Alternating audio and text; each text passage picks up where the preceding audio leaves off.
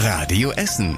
Der Tag in fünf Minuten. Am 26. Juli mit Stefan Weisemann. Guten Abend. Schön, dass ihr zuhört. Hätte nicht gedacht, dass der Markt so zurückkommt. Also hier sind wir mehr als glücklich. Glücklicher Gastgeber auf Zollverein. Der Chef vom Hotel Friends freut sich über viele Gäste in seinem Hotel. Endlich wieder viele Gäste. Die Hotels bei uns in Essen haben in den letzten zwei Jahren ja ganz schön gelitten unter unserem ungebetenen Dauergast Corona. Jetzt gibt's keine größeren Einschränkungen mehr und das ist auch deutlich zu spüren. Im Hotel auf Zollverein quartieren sich zum Beispiel wieder viele für Konzerte und Fußballspiele in der Schalke Arena ein. In den Schmachtenbergshof in Kettwig kommen wieder Monteure und an den Wochenenden wohnen da oft Hochzeitsgäste. Im Parkhotel in Rüttenscheid sind wieder Messegäste untergebracht und im Hotel Franz in Huttrop gibt es wieder Tagungen.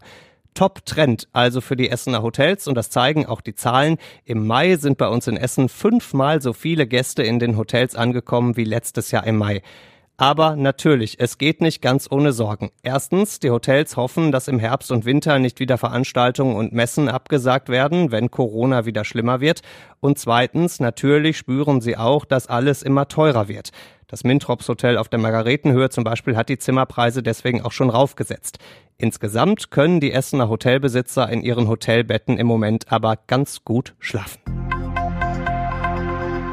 Kalter Kaffee und eingeschmolzenes Eis. Das wird in Borbeck langsam zur Gewohnheit, denn da ist jetzt zweimal innerhalb von zweieinhalb Tagen der Strom ausgefallen. Heute Vormittag hatten rund 5000 Menschen in Borbeck, Berge Borbeck und Gerschede keinen Strom, sagt der Betreiber Westnetz, unter anderem an der Germania-Straße und der Levinstraße. Hat eine Dreiviertelstunde gedauert, bis alle wieder Saft in der Steckdose hatten. Woran es lag, dazu gibt's bisher noch keine Info. Schon in der Nacht von Samstag auf Sonntag war in Borbeck, Delwig und Altendorf der Strom weg. Da war ein kaputtes Verbindungsstück zwischen zwei Kabeln schuld. Einen Zusammenhang zwischen diesen beiden Stromausfällen in und um Borbeck gibt's offenbar nicht.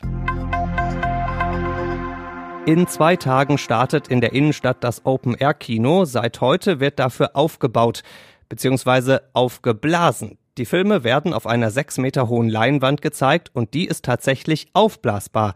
Die besteht aus einem Material, aus dem sonst Hüpfburgen sind und ein Gebläse sorgt dafür, dass sie stehen bleibt. Dieses Gebläse ist aber kaum zu hören, sagen die Veranstalter. Das sollte also beim Filmgucken nicht stören.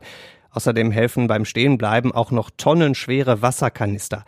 Vor dieser Leinwand können bis zu 600 Menschen sitzen. Das Ganze ab Donnerstag. Dann geht's los mit dem Musikfilm Elvis über den King of Rock'n'Roll persönlich. Ein paar Karten gibt's dafür auch noch.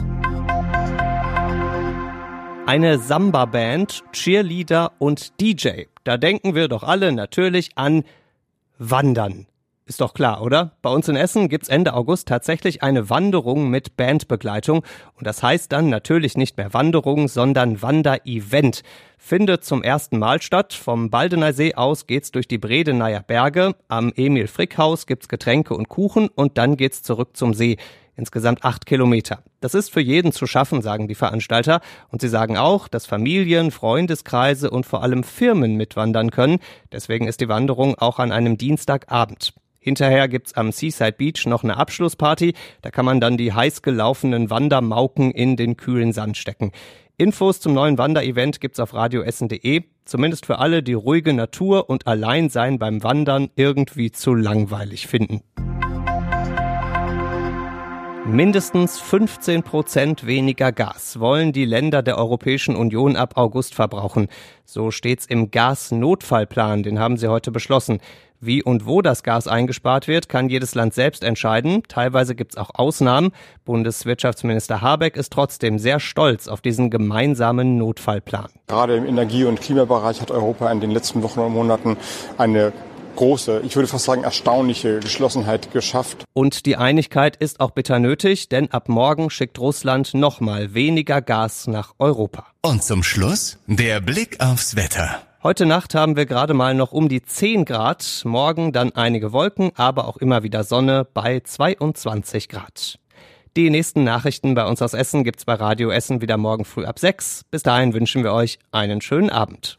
Das war der Tag in fünf Minuten. Diesen und alle weiteren Radio Essen Podcasts findet ihr auf radioessen.de und überall da, wo es Podcasts gibt.